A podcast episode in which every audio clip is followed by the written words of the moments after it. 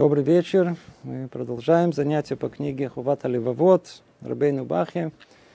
У нас идет 136 э, занятие. Находимся в ртах восьмых. Отчет перед собой. Э, глава третья. Отчет перед собой. Это наша тема. Уже несколько занятий было. И мы продолжим. То есть после всего Предположим, что человек э, прошел и освоил все, что Рабейну Бахья предлагает нам в этом пути э, познания роли человека в этом мире, то на определенном этапе уже надо дойти до конкретного осуществления. Как это все это осуществляется, что, где наша конкретная работа, в каком месте в сердце она должна находиться – Перед этим были врата седьмые, это были врата возвращения, о том, как человек делает э, чуву, исправляет свои поступки, свои мысли, деяния. И следующие врата, восьмые, в которые мы находимся, это отчет перед собой. Отчет перед собой это уже конкретно составляющий. Где, в каком месте. Это обдумывание своей жизни. Человек, который думает о своей жизни, проверяет ее, выверяет, если есть э, цель, да, то есть я знаю точную траекторию, которая ведет к этой цели, я отклоняюсь, не отклоняюсь, есть так много деталей. Вот мы уже разбираем одну деталь за другой. Она это определяет как разновидность отчета перед самим собой много разных видов, разных много областей, в которых человек должен давать отчет перед самим собой. И прошлое занятие мы завершили, завершили посередине прояснения очень-очень важного отчета. Вот есть у нас обязанность молиться. Да? То есть мы не будем снова все объяснять, только сразу войдем и продолжим э, эту тему с точки, откуда мы начали в прошлый раз. Есть обязанность молиться. Мы молимся. Это вопрос, который он ставит. Молимся, действительно, как положено, как изначально это запланировано.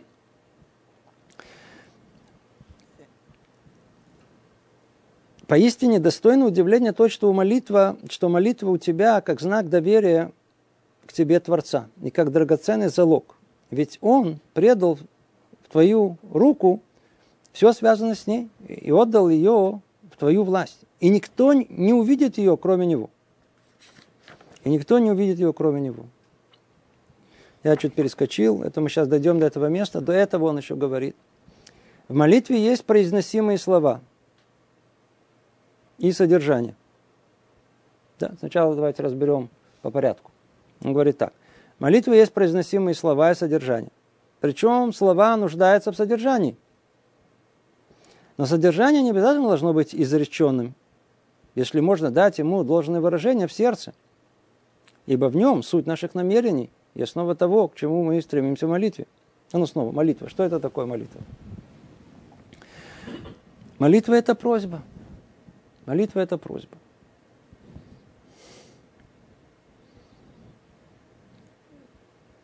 Просто мы не умеем точно обращаться в инстанцию. Да? То есть, например, на что это подобно? Какой...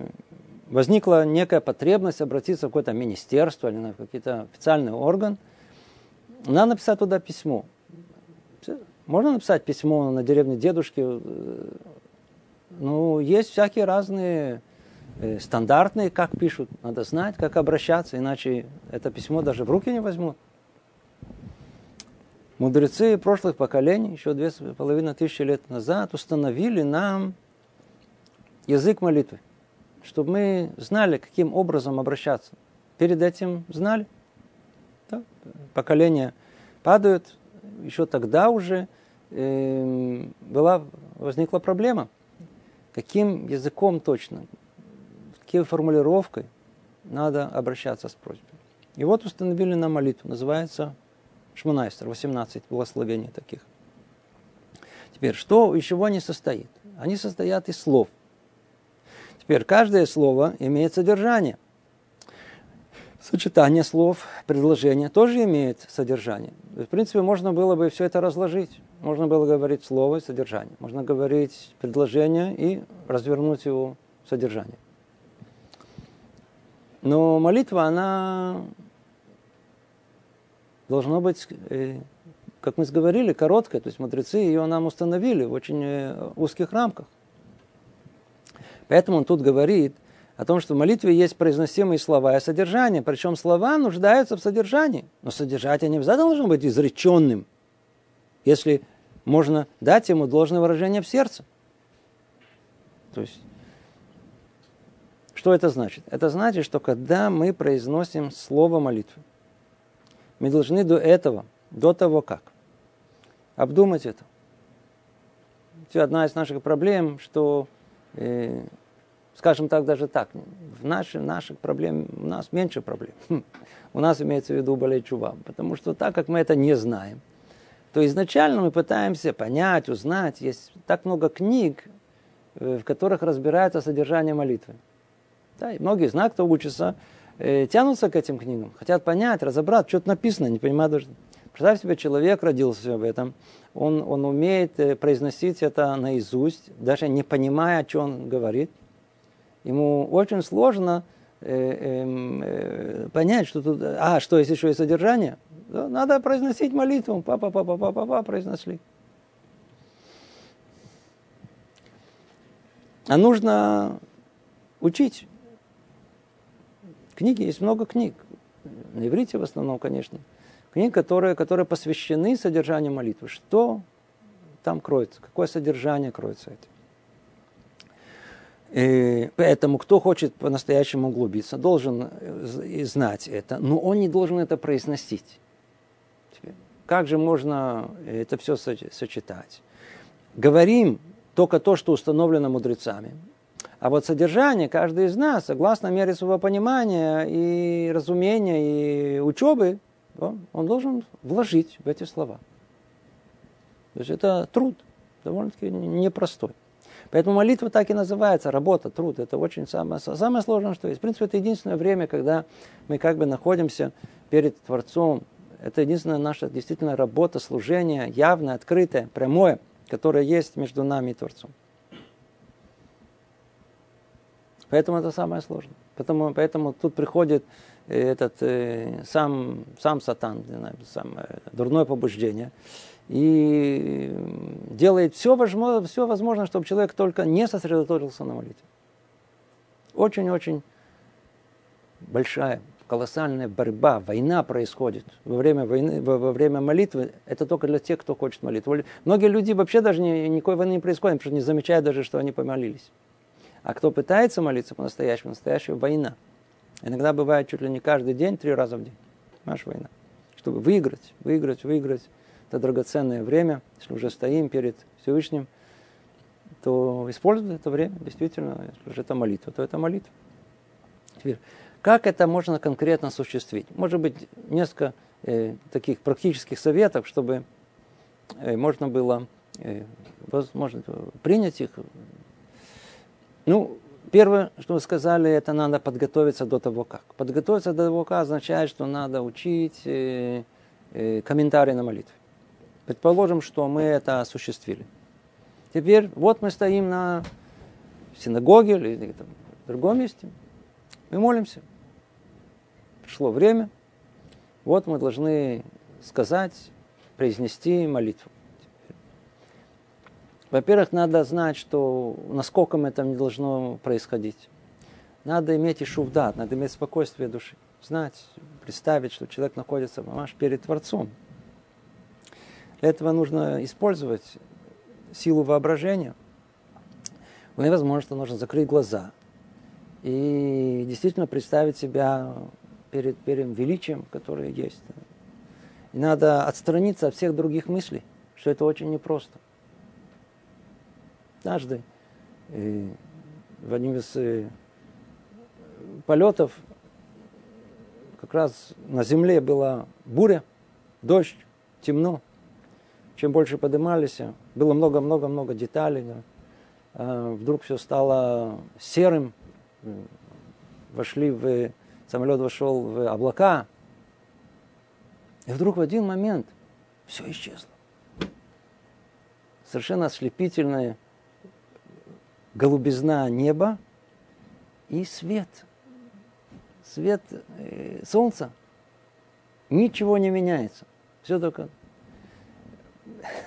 Потому это, это, это то, что с человеком происходит, когда он тут находится в этом мире, где все разбито, раз, э, происходят какие-то события. Он хочет, он должен освободиться от всего этого.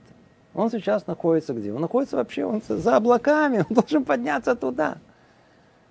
Представить себе, прокрутить в голове, как подготовка душевная к молитве, о том, что мы оставляем все заботы, которые тут у меня есть. Да, есть заботы, конечно, нету их на ближайшие эти 10 минут. Нету их, у меня никаких. Я выхожу совершенно в другую атмосферу, там, где есть только глубизна неба и солнца, там кроме Всевышнего там никого нет. Теперь. И даже в этот момент, что мы там не остались а чересчур много, чересчур погружены в это в видение э, небес, надо тоже себя приучить к двум вещам. Вначале – нужно э, молиться. Как, кстати говоря, молятся многие э, большие, великие раввины. Молиться с э, э, пальцем, на, пальцем в тексте. Во-первых, с текстом. Да. Во-вторых, вот пальцем двигать согласно продвижению молитвы. Слово за слово, слово за слово. Обязательно, чтобы пальцем двигать вот так вот. Как только прекращаем, наше внимание улетит в другое место. Как только следим за каждым словом, и мы должны двигать палец. Поэтому мы, этот палец привязывает нас к этому, этому слову, и мы вынуждены э, быть сосредоточены на содержании этого слова. Это, что называется, как тут говорят, хороший патент. Другая и очень важная, э, э, другой важный патент, тоже известный с давних времен, это научить, приучить себя останавливаться между э, благословением и благословением, между просьбой и просьбой. То есть не идти от начала до конца, а просто знать, что вот есть такой тут в Израиле знак, называется стоп, да, то есть остановка, рука, его тут называют, рука, рука яд. Что это означает? Это означает, что э, если есть этот знак, то нужно остановиться. Причем правило интересное. Это не связано с тем, что есть движение, нет движения, есть опасность, нет опасность. Есть рука, надо остановиться полностью. Теперь, если не остановишься, получаешь, получаешь э, этот э, штраф. А потом, а так никого же не было. А нас не интересует. Есть правила. Какие правила? Надо остановиться. Точно так же и тут. Каждая браха – это остановка. Снова надо приучить себя к этому. Теперь, после того, как мы и останавливаемся, если мы уже остановились, это нас уже встряхивает, мы уже не можем где-то витать в облаках. И, значит, мы уже, понимаете, секундочку, а что сейчас должен молиться? О, вот тут приходит уже намерение. Ведь каждый из нас чувствует эту колоссальную потребность. Мне, что мне не хватает? Да? Три основные личные просьбы, которые есть, и потом мы, обратите внимание, что общественных мы даже не доходим, более высокие уровни. Но три основные, которые мы просим, которые нам понятны. Мир, здоровье, деньги. Обратите внимание, именно в таком порядке мы хотели бы наоборот. Тем не менее, надо просить сначала, чтобы в доме, чтобы был мир, чтобы не было войны, чтобы, чтобы, чтобы э, я был здоровый, чтобы у меня были деньги. Вот это три основные просьбы, которые есть теперь.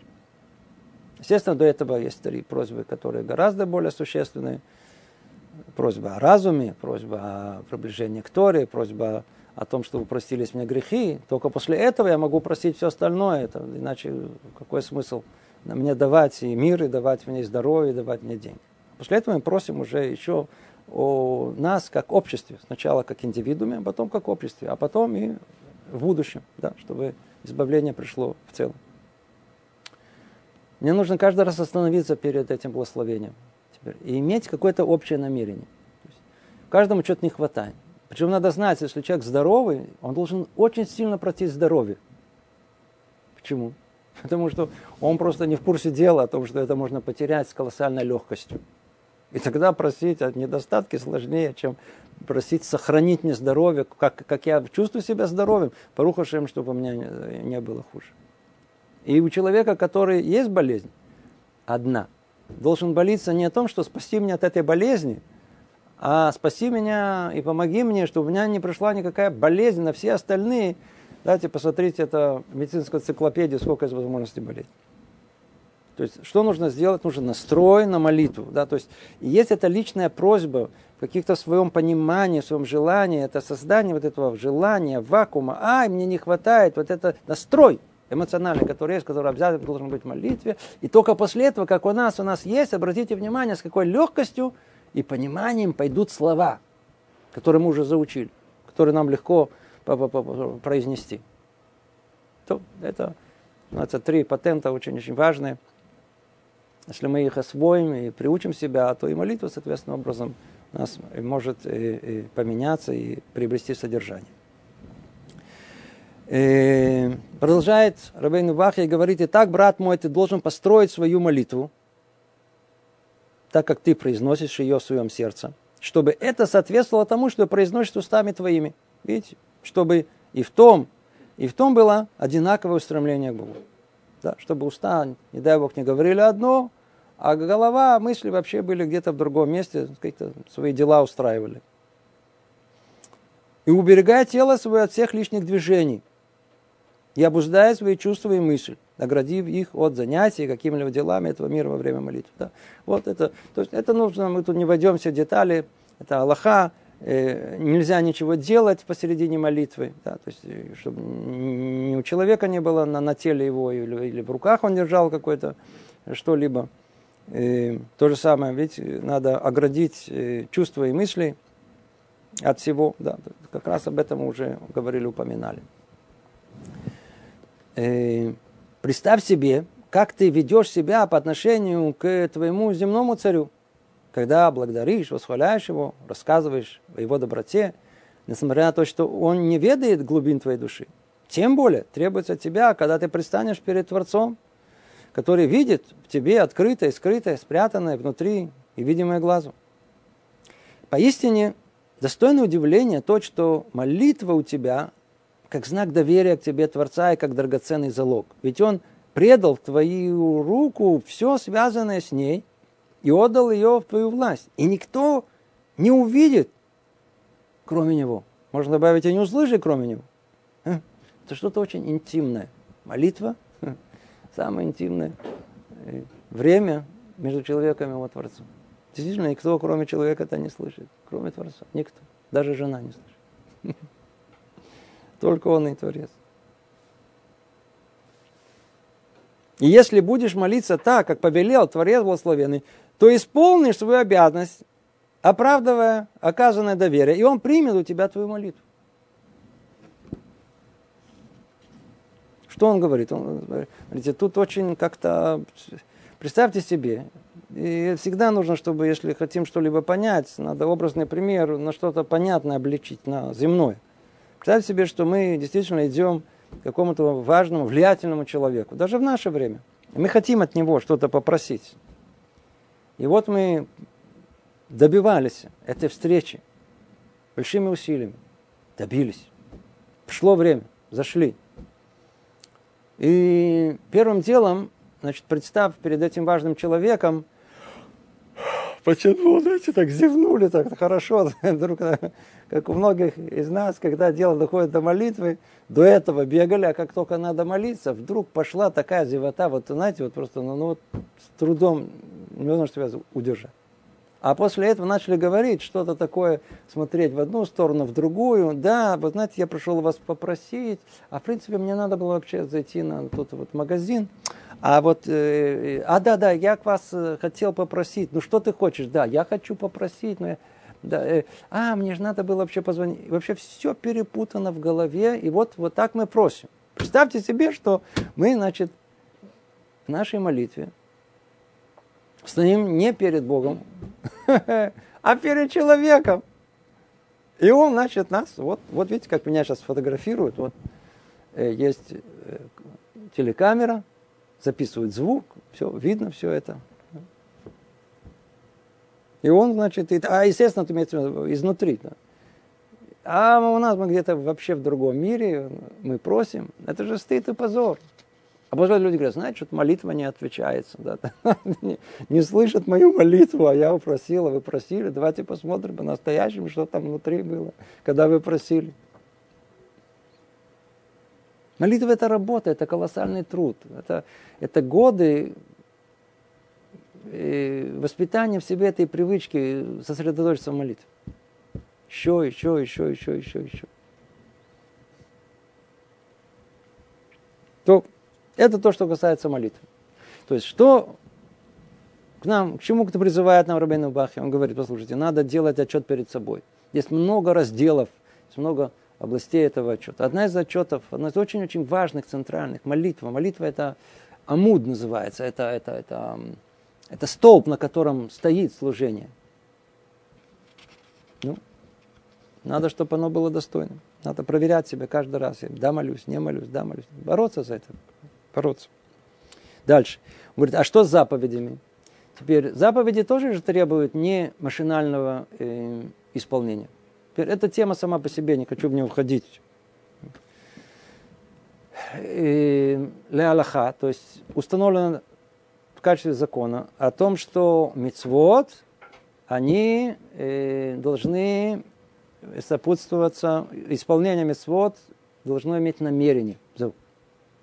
Теперь, это называется изначально. Нет спора об этом. Изначально все мудрецы говорят о том, что мецвод, повеление Всевышнего должно иметь намерение. Не было намерения. Это называется а постфактум. Человек, который исполнил мецву. Ну, без намерения. Выполнил да или нет. О, тут есть уже спор. Ой, тут уже начинает разделение такое, такая мецва такая. Э, это целая колоссальная тема, очень-очень интересная, очень важно ее знать, кстати говоря. Мы выполняем мецву, не выполняем. Но факт тому, что даже мецвод массиот, то есть те, которые мы делаем телом, сейчас он да, так, сейчас приведет пример, например, сука, лулав, да, который исполняем телом. Казалось бы, основное это само исполнение. Тем не менее, изначально и они требуют намерения. Чем оно состоит? И это тоже чтобы приучить себя. Все, что связано с мецвой, надо просто остановиться перед тем, как мы ее делаем. Не то, что спросить, а для чего я это делаю? А просто в голове прокрутить, Ремон Шалом, я делаю для, для, ты мне повелел это сделать. Есть даже э, сейчас в молитвенниках последние несколько столетий, да, вставили в еврейские молитвенники такую вставку перед... Не было этого раньше, и многие мудрецы сопротивлялись этому. Не, не, не. Но тем не менее это уже вошло, и уже никто об этом не, не говорит, это уже существует. Энени мухану мусульман, знаете, вот, например, обратили внимание, я не знаю, как по-русски все это перевести, и вот я готовый для соблюдения этой мецвы, для того, чтобы соединить, и там какие-то непонятные слова идут. Но факт тому, что это такое, это значит, что есть что-то, какие-то слова, которые подготовят наше намерение, чтобы это не было вот так, с бухты-барахты, а изначально иметь какое-то намерение. То есть это то, что он говорит. А если тебе предстоит выполнить одну из заповедей, исполняемых телом, э, сука, лулав и прочих упомянутых выше, относящихся к данному разряду заповедей, то ты должен прежде всего настроить свое сердце на то, что будешь делать это во имя Бога. О, видите, что нужно сделать? О том, что я сейчас исполняю эту мецву. Даже вот накладывают фили, надавают цицит. Я делаю имя во имя Бога. Так, чтобы движущей силой того, что ты делаешь, было бы стремление исполнить повеление Творца. Почему это делаю? Единственная причина, которая есть. Никаких других. Почему? Так мне повелел Творец. Возвеличить, вознести его, возблагодарить воспалить его за великое дело, за великое добро и многие милости его дарованные, дарованные им тебе. Чтобы заповедь исполнялась во всей полноте ее, в начале, в середине и в конце того, что ты делаешь, со страхом перед Богом, за стремлением исполнить его волю, избежать его гнева. То, это то, что э, э, мы с вами завершили, начали в прошлый раз. Это девятый, у нас было девятая э, э, разновидность отчета. Она была связана с, с молитвой и исполнением митцвот. Действительно, мы молимся достойным образом, исполняем митцвот достойным образом. Давайте перейдем дальше. Десятая разновидность отчета перед собой – человек размышляет о том, что Творец смотрит на все открытое и сокрытое в нем. И он видит его, и помнит все его дела, и знает все мысли его сердца, хорошие и дурные. И потому человек будет постоянно бояться Творца и стараться исправить себе внешнее и внутреннее перед Богом благословенным. М-м, вот оно. Теперь скажите, он говорит что-то новое? Ничего тут нового нет, все знают. Да? Это один из 13 основ иудаизма о том, что Творец знает, что с нами происходит, знает точно. Раньше было тяжело это понять, сейчас со всеми средствами современными там все фотографируют, записывают, это все гораздо легче понять. Я нахожусь тут, а меня видно где-то там за тысячи километров.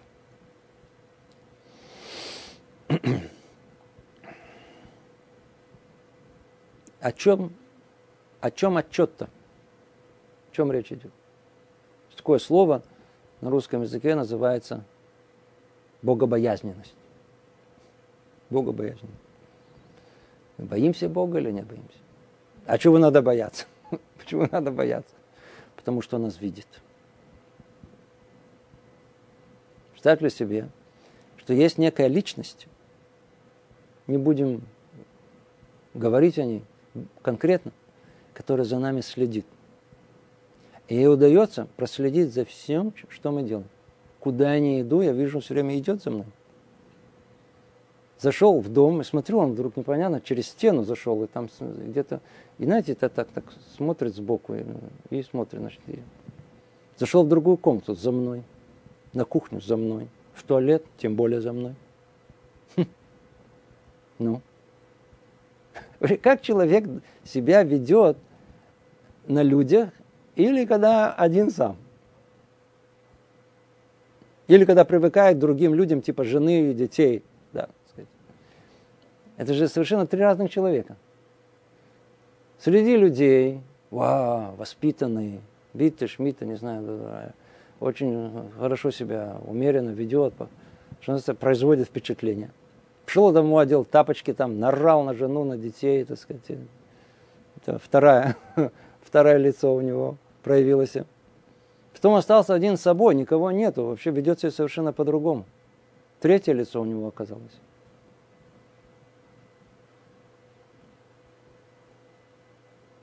Что говорит нам Рабейну Бахе? Человек должен быть одинаковым, у него не должен быть три личия.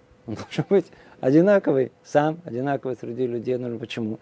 Потому что не важно, где кто и что. Не важно, смотрит, не смотрит. Нас Бог видит. Как многие спрашивают, «Э, а почему нужно дома ходить скромным? Ну, меня что никто не видит.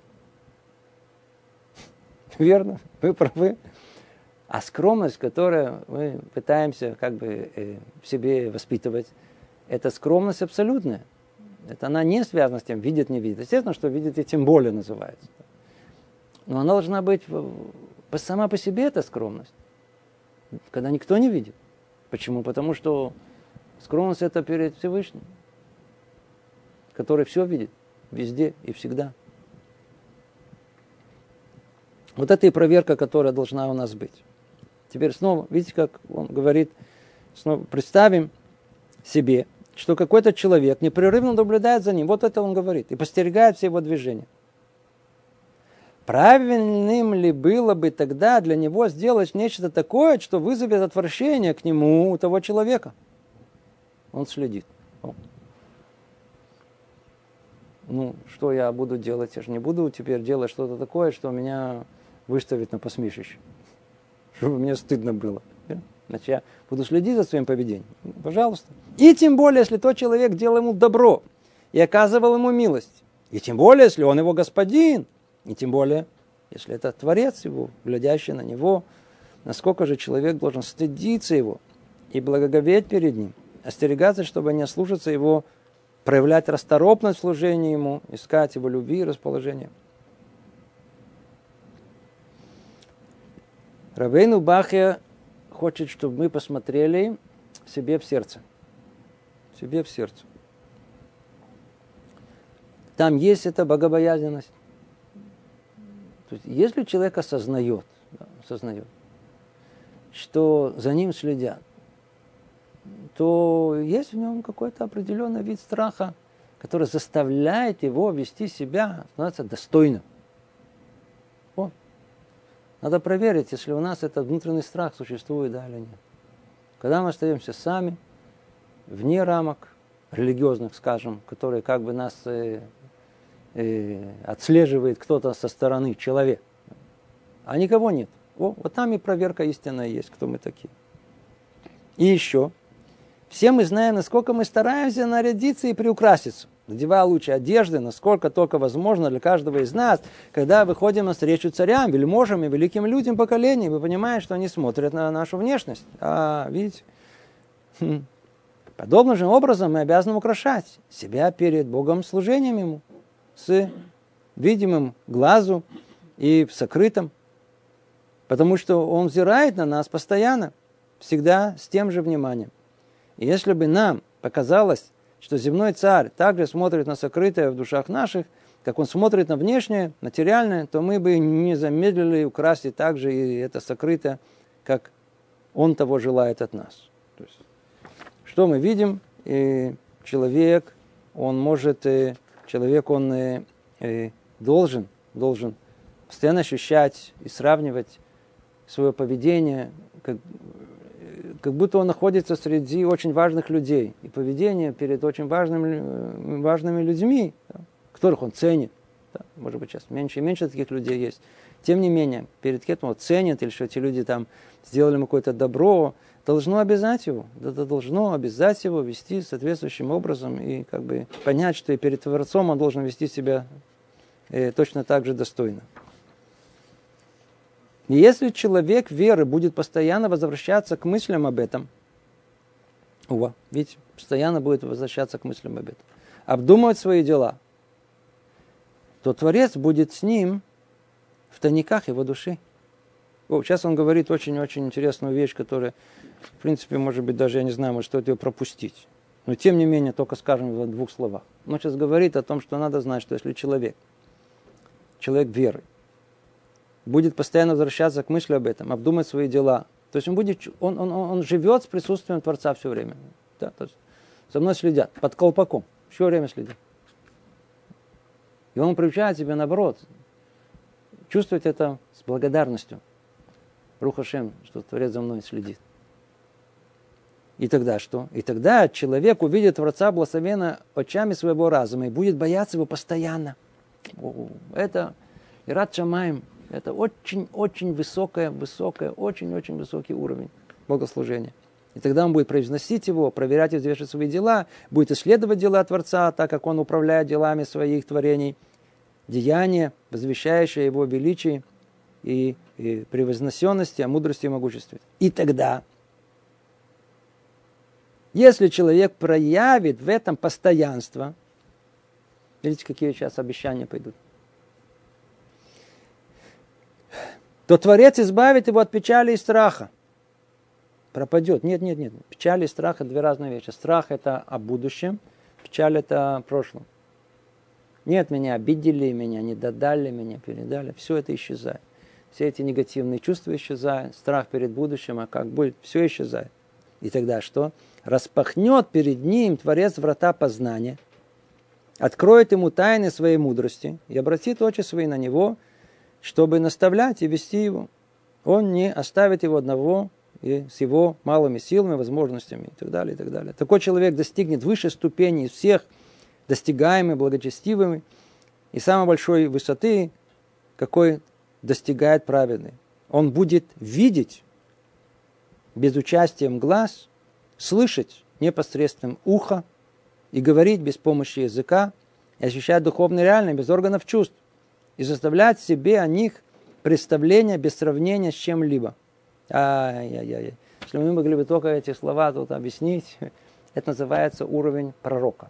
То есть то, что он описывает, то есть когда человек поднимается на уровень Ират Шамаем, э, э, истинного э, богобоязненности, то, как кто-то описывается у нас, да, при этом он постоянен в этом, не прекращает это ни на минуту, то он доходит до этого уровня, уровня пророчества. И вот он описывает, что такое уровень пророчества. Только, только просто, может быть, для интереса, чисто интеллектуального, узнать, что это значит. Это значит, что он будет видеть без участия глаз и слышать непосредством ухом, и говорить без помощи языка, и ощущать духовно реально без органов чувств, и составлять себе о них представление без сравнения с чем-либо чувственно ощутимым, потому что все, что мы можем представить, только исключительно благодаря сравнению. Уровень пророка, когда он все это понимает, это по сути. Понимает сущность этого, вне какой-либо э, потребности, чтобы это понять в сравнении с само по себе. Он не гнушается ничем из посланной ему судьбой и не избирает себе ничего из того, что не избрал для него его Творец. Он желает того, что желано Творцу, а любовь его в согласии с его любовью, он любит то, что любимо Творцом, и гнушается тем, что отвратительно ему. И о таком человеке сказал мудрец, счастлив удела человека, который слушается меня, старается войти в двери мои изо дня в день. Да.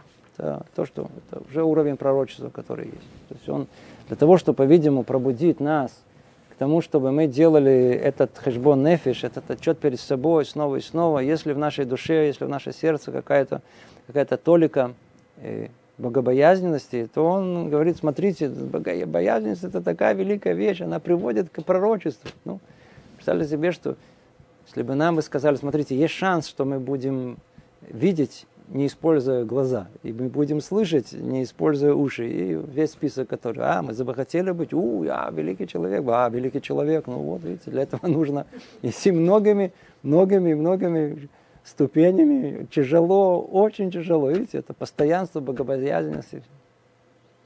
Сейчас мы дальше поймем, что на самом деле, а где мы находимся, а где мы находимся. Это в состоянии это сделать. Смотрите, какой переход он сразу делает. Очень такой, чтобы мы поняли, а где на самом деле мы можем оказаться, какой самообман может произойти в нашей душе. Да, то есть мы можем мечтать стать пророком, кстати говоря. Многие, многие, которые там называют другими эти словами, говорят об этом высоко-высоко, да, да, ну, современно, это не, не да, обещают даже, это пророческий уровень.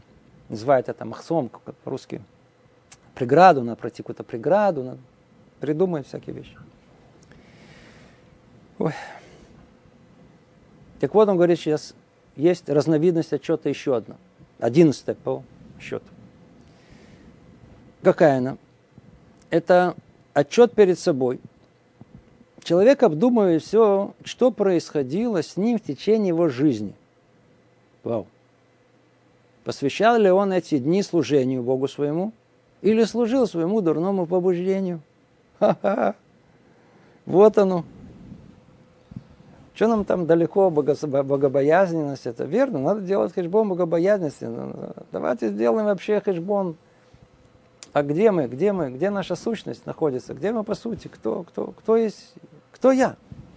А что есть мое я? Это та жизнь, которую я прожил. Нет ничего другого. Есть база. Но на этой базе, как чистый лист, записывается вся моя жизнь. Все испытания, которые были посланы мне. И насколько я прошел эту жизнь, эти испытания.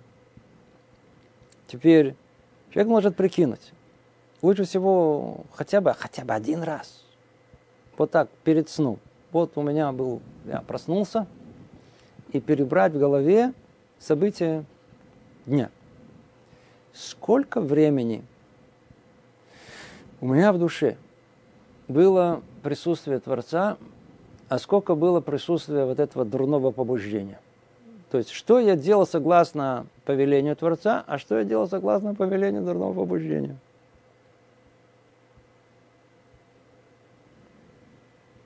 Что выяснится вдруг? Я же не говорю, что это сто процентов просто прикончит нас, так сказать, осознание. 99 и 1. О, это нормально. Это, скорее всего, это то, что есть. То 90% времени человек он находится под влиянием Ецарара. Время от времени делает такую потугу выйти из этого и находится, как бы под, э, посвятил себя служению Богу своему, а не служил своему дурному побуждению. Ай. То есть, когда человек, он хочет определить себя, я человек религиозный или нет, я не говорю сейчас по отношению к другим людям. Я говорю по отношению, человек сам по отношению к себе. То вот тут и находится, как бы, хотим узнать, кто я такой. Человек просто хочет знать, кто он такой. Настоящему узнать. Не, надо прокрутить в голове. Вот все время, которое вот мне выделено. На что я это уделил? Под властью кого я был? Какие у меня интересы были? Если эти интересы, они вот связаны с служением дурному побуждению, ну, значит, я далек, далек от этой религиозности, которую я бы хотел себе видеть себя. Далек, очень далек.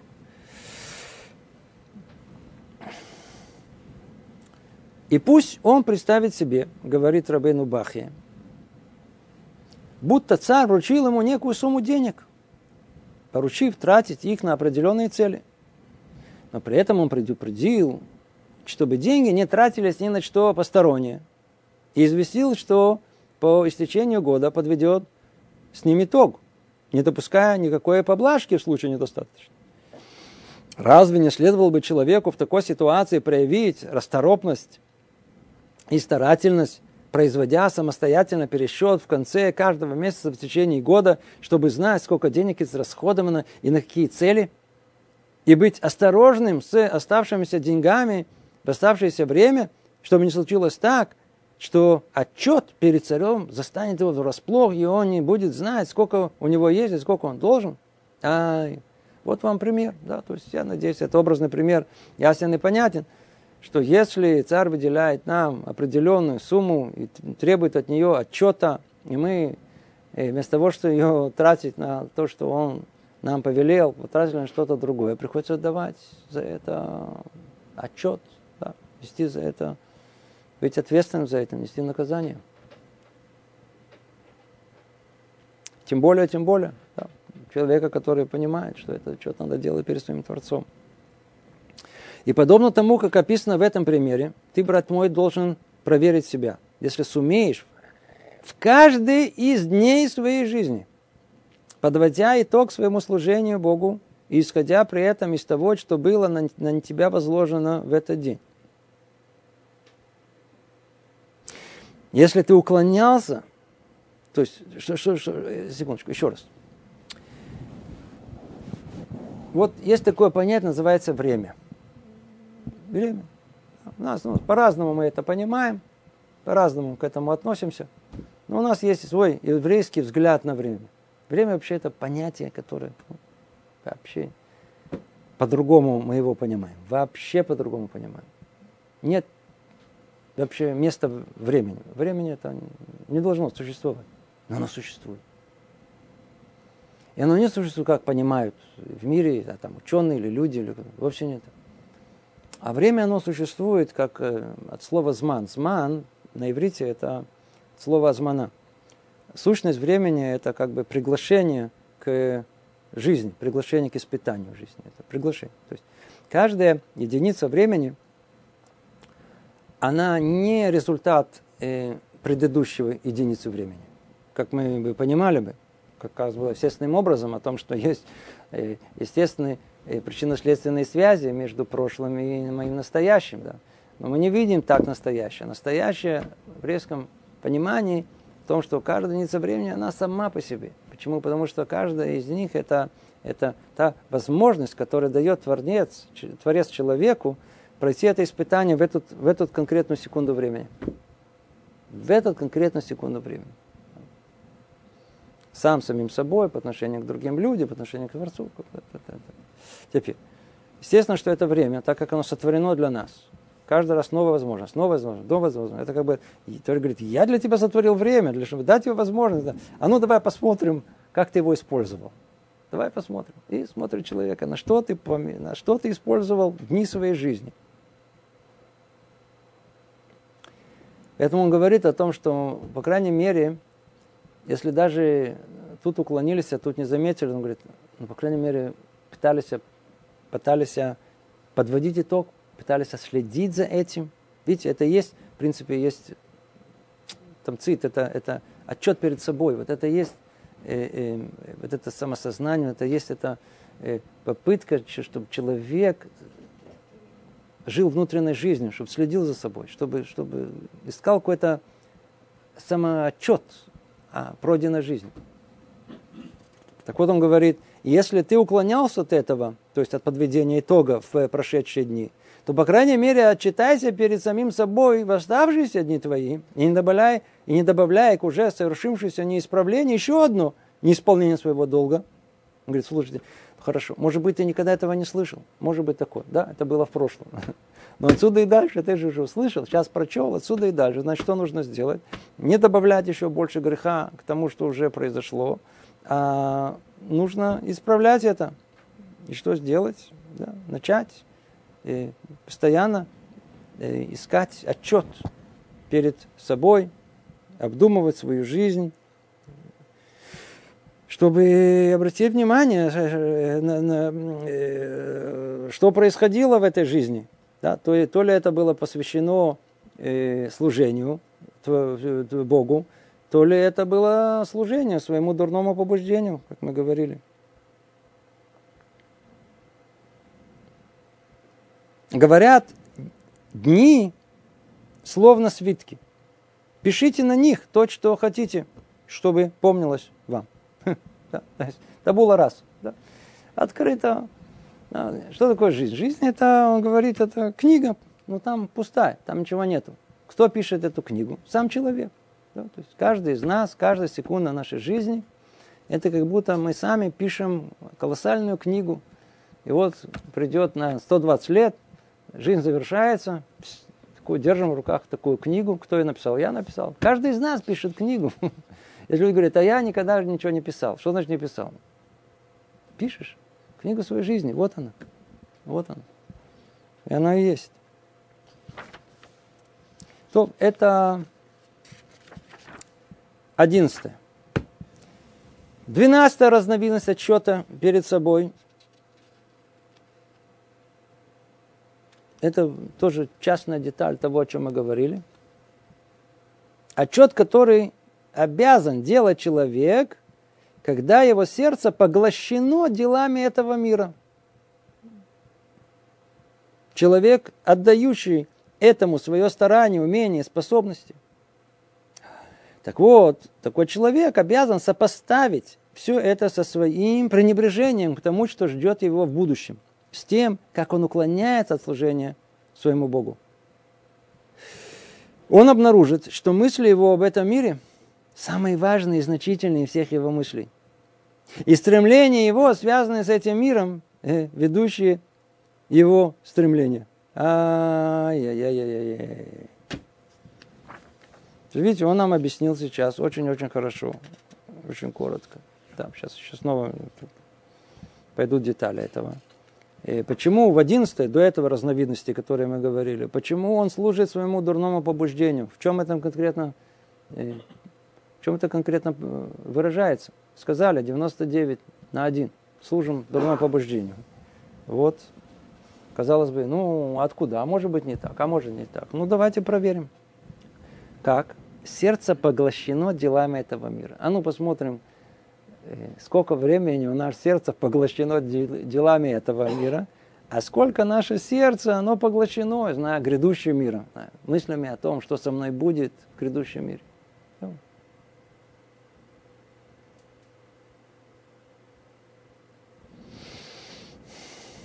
То есть он обязан сопоставить все это со своим пренебрежением. То есть смотрите, что он говорит. Он говорит, где-то тут две вещи есть. Одно чисто сколько, пропорция, да, сколько, сколько, сколько человек уделяет это, сколько человек уделяет этому. Говорит, ну это одно, это называется количество. А есть качество. Тогда у нас во всех книгах написано Мусан. Мы хотим узнать, кто есть действительно человек, да, вот кто есть действительно, да, иногда ищем щедух, да, щедух. Ой, парень отличный, такой, учится в Ишиве, то, это, да, седер, учится в Ишиве очень хорошо. Или девочка такая, э, праведница, все, все. Дождаться момента, когда выразит он, она свое удивление, свое восхищение. Тут проявляется человек.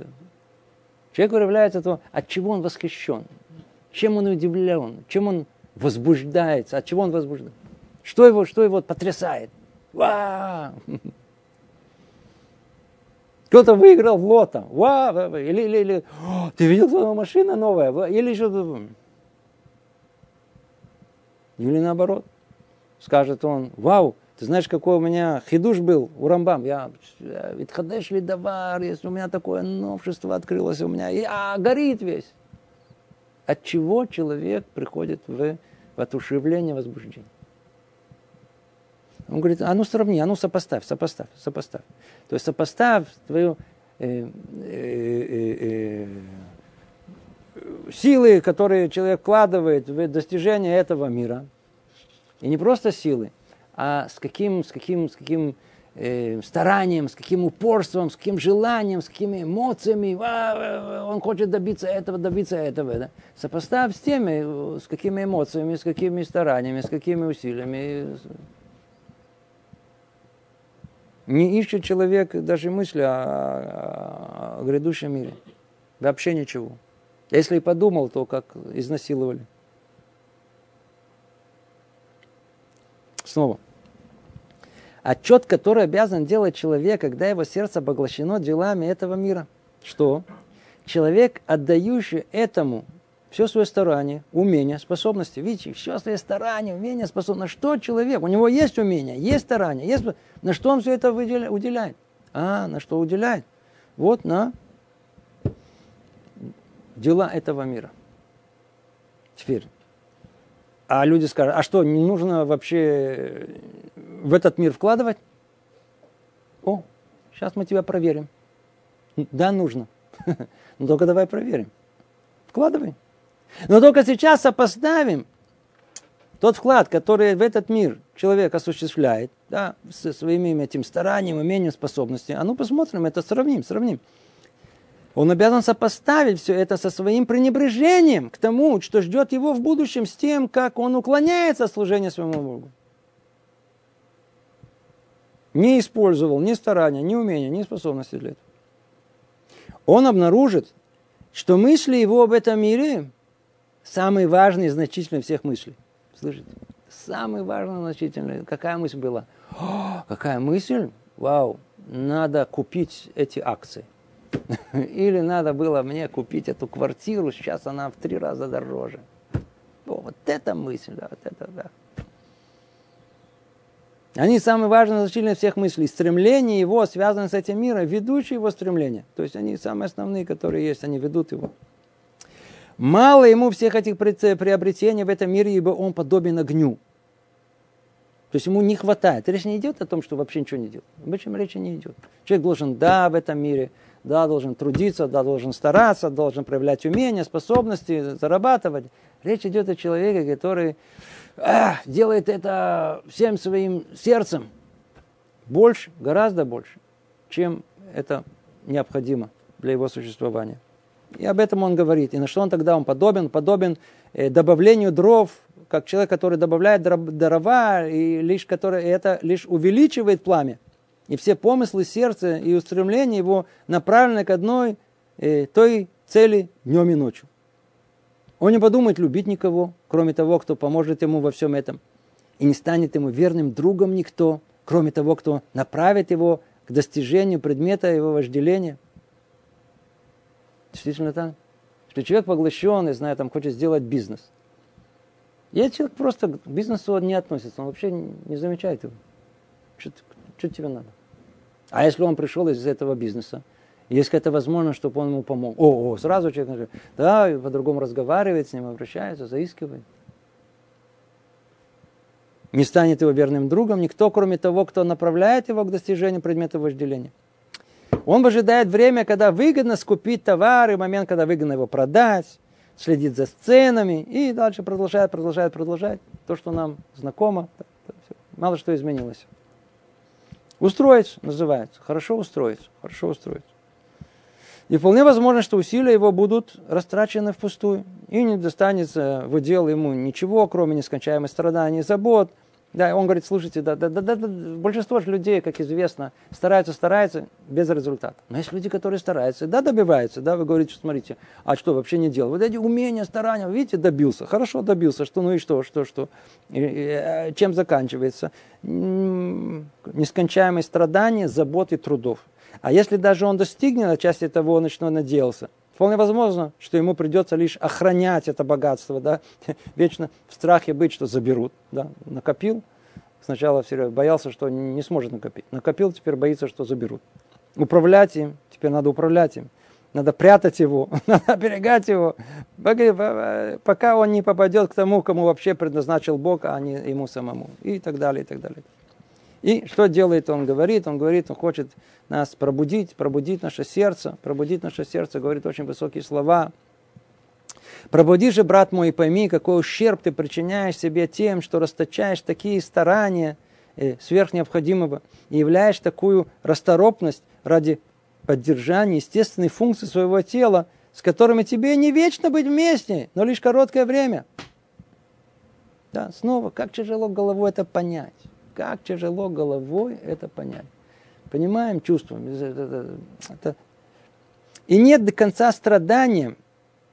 И не уйти от всего, что причиняет ему вред, пока вы остаетесь вместе. Когда человек переедает, тело болеет. А когда не доедает, оно ослабевает. Если он одевается теплее, чем нужно, его мучает жара. А если недостаточно, оно страдает от холода.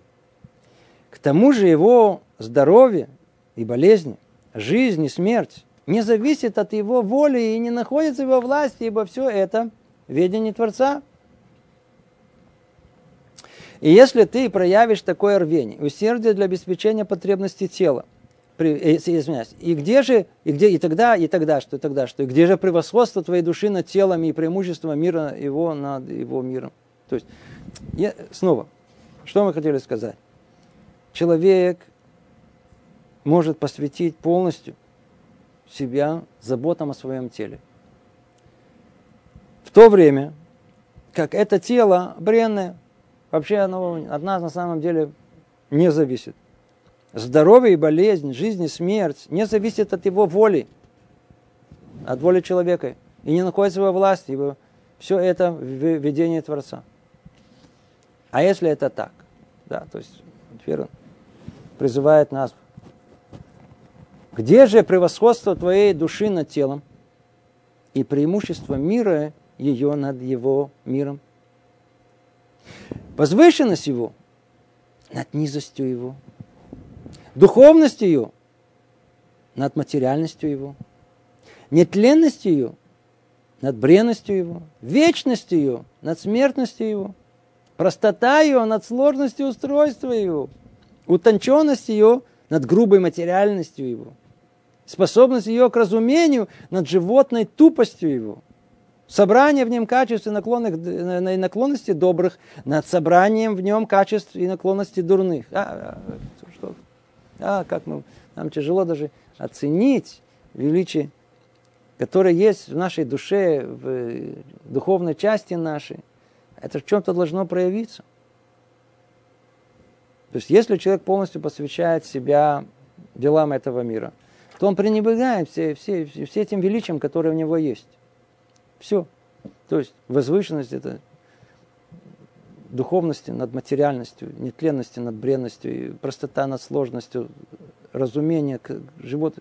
Все, все, все, все это как будто в нем все подаренное свыше, как будто в нем не существует. Смотри же, брат мой, сколь велика разница между этими двумя вещами. И этими двумя делами, заботами том другому, отвернись от излишества этого мира, направь твои старания на то, в чем ты нуждаешься ради своего будущего. И не говори о том, что это пости, пусть постигнет меня тоже, что постигнет глупца, да, весь спрос с тебя будет по твоему разумению, и наказание будет суровее, чем его, и расчет с тобой за уклонение служения будет более строгими. И не рассчитывай на поблажки, на которые у тебя нет права, и не вжай надеждами на то, что в итоге, э, что в итоге обернется к обвинению твоему, а не к оправданию. Вай, вай, вай.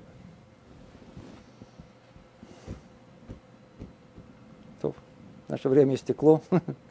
Это тема, которая каждый из нас просто... Тут по-русски все написано, не надо никуда ходить, не надо, не надо там сидеть на. Взять книгу, прочесть, еще раз прочесть, еще один раз прочесть. Да. Расплакаться не о своей жизни, которая растрачена попусту.